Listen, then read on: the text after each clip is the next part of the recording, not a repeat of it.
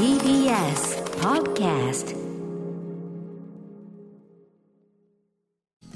時刻は6時30分になりました。3月9日火曜日。TBS ラジオをキーステーションにお送りしているアフターシックスジャンクション。はい、えー、パーソナリティの私ライムスター歌丸本日は所属事務所会議室からリモート出演しております。そして。火曜パートナーの宇垣美里です。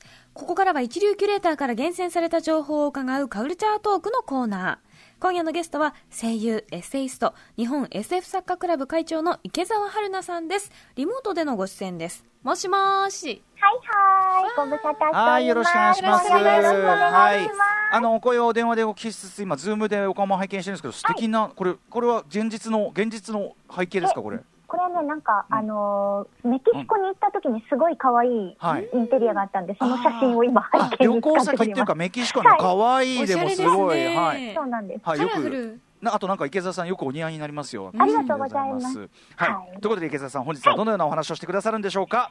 えっと、今日はですね、あの、おすすめのウェウェッシャツを、あの、紹介しにま来ました。これはもしや。おしおしおしおしウェッシャツを、ウェッシャツを、はい。ありがとうございます。後ほどよろしくお願いします。よろしくお願いします。After Six Junction. ここからはカルチャートークのコーナーです。改めまして、今夜のゲストは声優、エッセイスト、日本 SF 作家クラブ会長の池澤春菜さんです。よろしくお願いします。はい、よろしくお願いしお願いしま。ますさあということで池澤春菜さんにははいこれまで何度もアトロクで小説推薦していただきました、改めて宇垣さんから池澤春菜さんのご紹介お願いいたします。はい。池澤春菜さんは声優、エッセイストで年間300冊以上の本を読む活字中毒者。著書に乙女の読書道、SF の S は素敵の S、またお父様の池澤夏樹さんとの対談集、全部本の話などがあります。そして去年の9月、第20代日本 SF 作家クラブの会長に就任されました。はい、あの SF 作家クラブね、あの就任記念で新井素子さんともね、SF 作家クラブ特集もやってい、やらせていただきました。ありがとうございますます。はい。はい、そしてあの11え前回のご出演はですね11月3日火曜日にアトロク秋の推薦図書月間ということでその時にあのみんなそれぞれねあの各一冊ずつねって言ったんですけど、おのおの。いうん、であの 池田さんはその、まあ、い一一一シリーズっていうかね。そう。でも池田さんちょっとあのそこから僕まだ全部は読めてないけどあのクレストマンシーシリーズその時ご紹介いただいた「魔法使いは誰だ?」から読み始めました、はい。いいですよね。ます今めちゃめちゃ面白いです。ああ、嬉しい、うん。これすごいあのみ魔法使いは誰だこのなんかこのこの構造も含めてこれすごくはい。一冊目に読んでるんですけど面白いです。またこれはこれで。ありがとうございます。はい。はい、えーということでねクレストマンシーシリーズをご紹介いただきました。あとは12月24日火曜に月刊島アワーのえっ、とクリスマススペシャルでクリスマスのなんかえサウンドステッカーお声をいただいたりもしました、ありがとうございましたそのありがとうございいます。こちらこそ。はい、といったあたりで、えー日本はい。SF 作家クラブ、えー3月5日に58周年迎えたということで、おめでとうございます。ありがとうございあります。がとうございます。池澤さん、現会長として、えー就任半年経ったったわけですが、いかがでしょうか？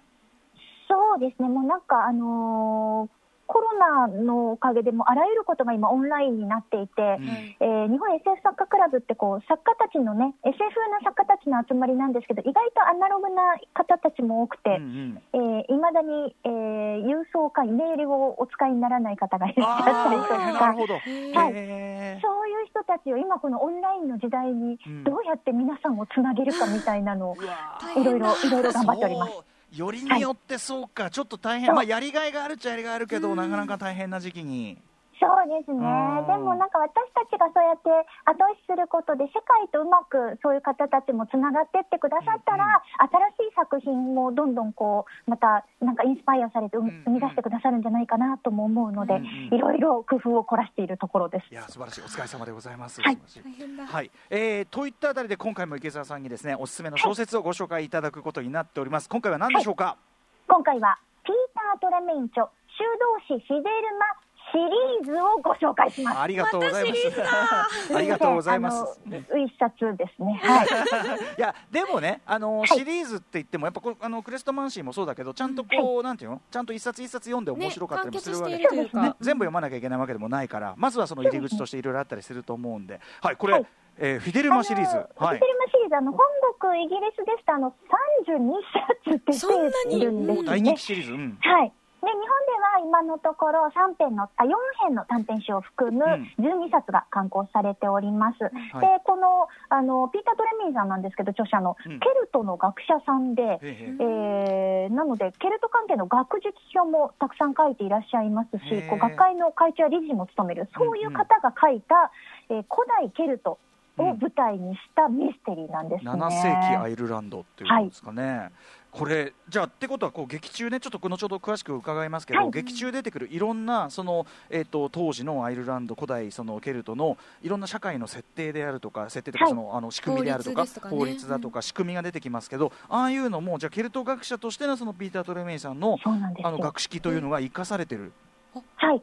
あの古代の文献なども残っているので、んそういうものをきちんとあのベースにして下敷きにして書いているのでめちゃくちゃなんですかねがっちりしてるんですよ。そうなんだ、はい。じゃあ本当にああいう社会システムがあったんだ。す。ごいな、へーはい。といったあたりで、えー、とフィデルフィデルマシリーズそのものはじゃあ、えー、と7世紀のアイルランド古代はいケルトが舞台で、まあ、どういうようなシリーズということでしょう？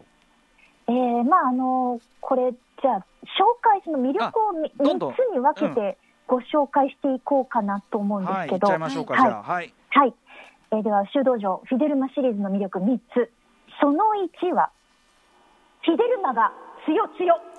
うん。間違いない。うん。間違いない。あこれね、実はあの宇垣さんと私ね短編集をそれぞれね、短編集を二冊読ませていただきました。はいはい。すでに魅力はもうはい、うん。もっとやれーって言いながら読んでました。そう。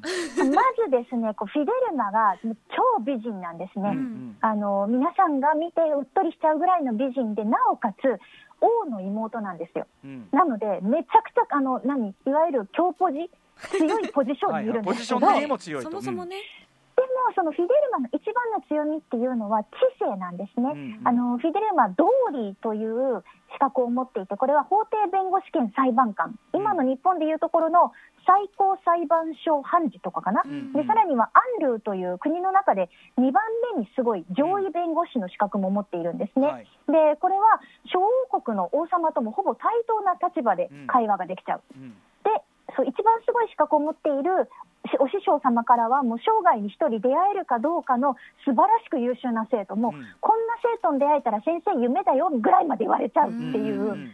めちゃくちゃすごい、うん。あの知性を持ってるんです。あのはいあの出会う人出会う人がみんなその美貌も若いその、美はい。美美しい女性が来るんで、まあ、ある意味ナーメテーターっていうか、はい。ね。そういう感じで最初接するんだけどアンルーが来ると思って身分聞いて、まあ自分はドーリーでなおかつそのアンルーの資格も持っていてって聞くと、はうわってこうあえ？ー、なそえ？ー、みたいな感じになそるっていう。うそうそう。でうん。なおかつ護身術に長けているので、まあ、はい物理的にも強い、腕っぷしもきっちりそ強い。こもいいんですよね、もう彩色兼備どころかっていうこのフィデルマの魅力がやっぱりすごいですね、そうですね。本当になんかこうビシビシ事件を解決していくので、んうん。すごいすっきりします。あのいわゆる名探偵ものということですよね。だからね大はいきく言えばね,、そうですね。うん。なんだけどあこんな魅力的なキャラクターいるんだって感じですよね。はい。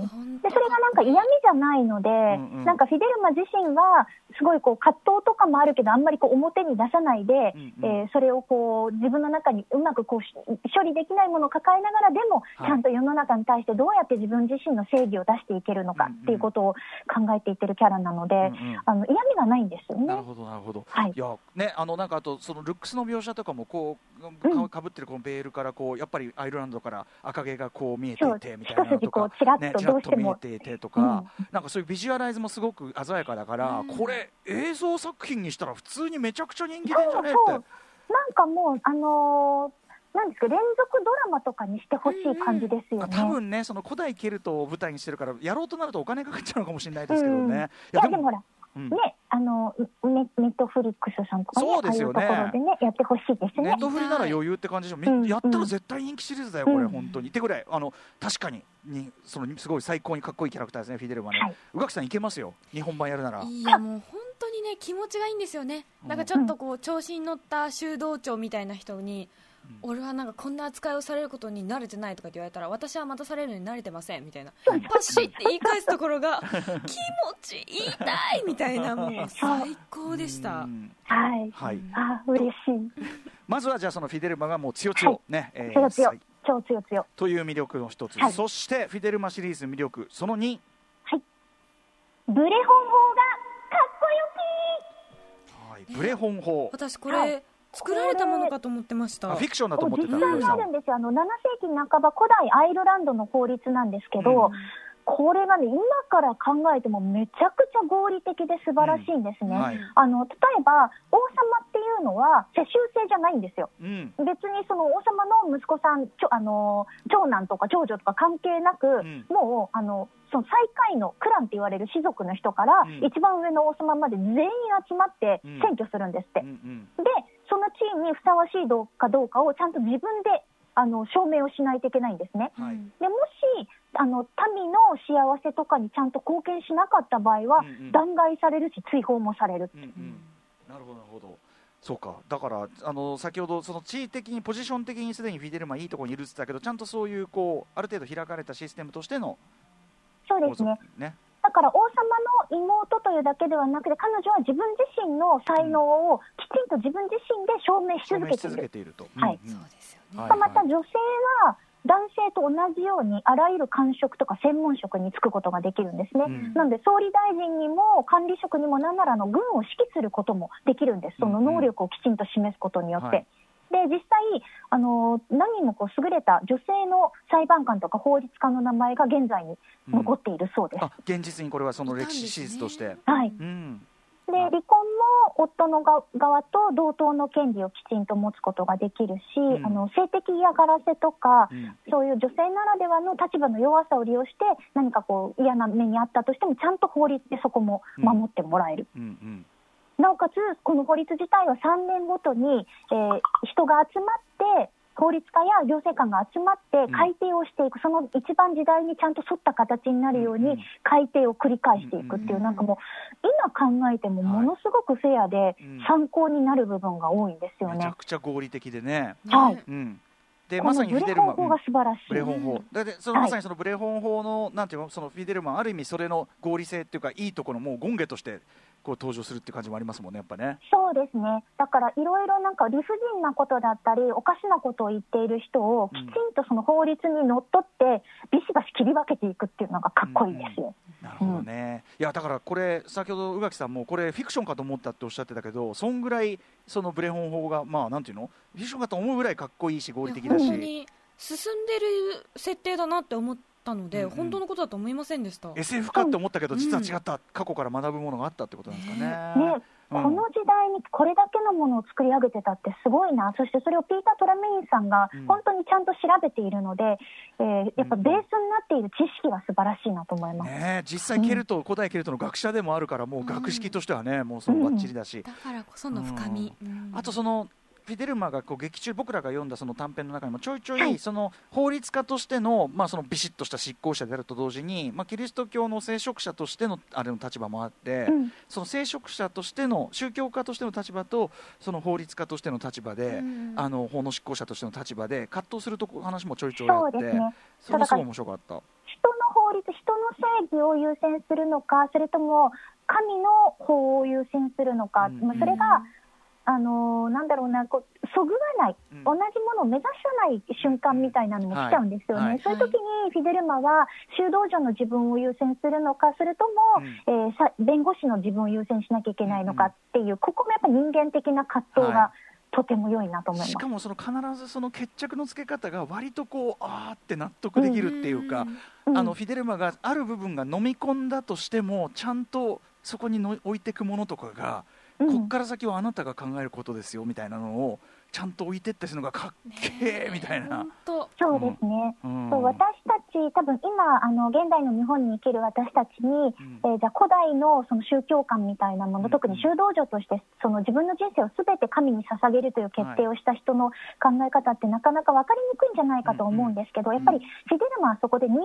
としての選択をしていくんですね、きちんとね。うん。いやーということでその、まあ、フィデルマのかっこよさの背景にある実際に古代ケルトであったブレホン法これがまずかっこよきということですね、はい。そして、えー、修道場フィデルマシリーズ魅力第、えー、3つ目は？古代アイルランド版水戸黄門。ははっていうね。確かに。